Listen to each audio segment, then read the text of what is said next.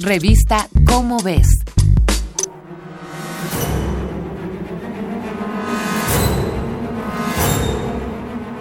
¿Qué es? ¿Qué es?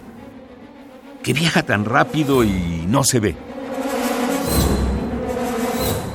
Puede ser el correcaminos, pero no.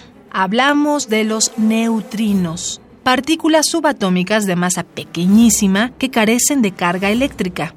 De ahí su nombre, porque son neutrales.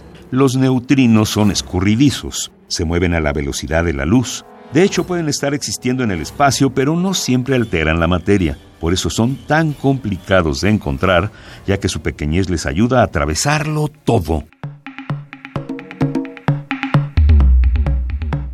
Podemos decir que estas micropartículas tienen un nacimiento cósmico.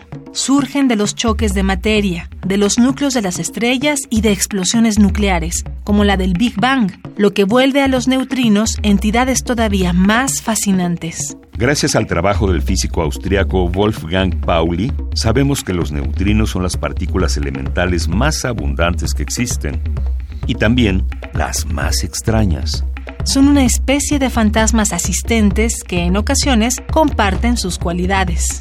Para saber más sobre su funcionamiento, las y los investigadores han creado aparatos para medir las reacciones que los neutrinos desatan en algunos elementos.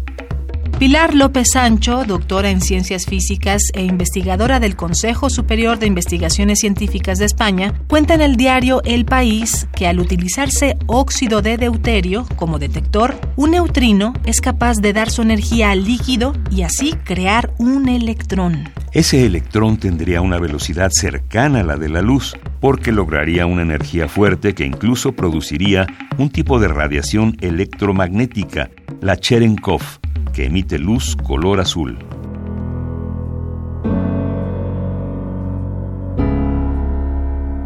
Otro detector más avanzado es el Ice Cube, un telescopio de neutrinos compuesto por más de 5.000 sensores digitales que están suspendidos en un kilómetro cúbico de hielo en el Polo Sur. Un detector de tal magnitud pretende encontrar neutrinos de la alta energía y entender fenómenos como el origen de los rayos gamma o comprender mejor los agujeros negros. Una física más novedosa y al servicio de la humanidad y su fascinación está desarrollándose.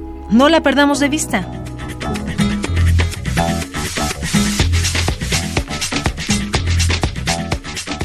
El mundo microscópico y las grandes formaciones del ecosistema están en tu revista ¿Cómo ves? Búscala en tu puesto de revistas más cercano.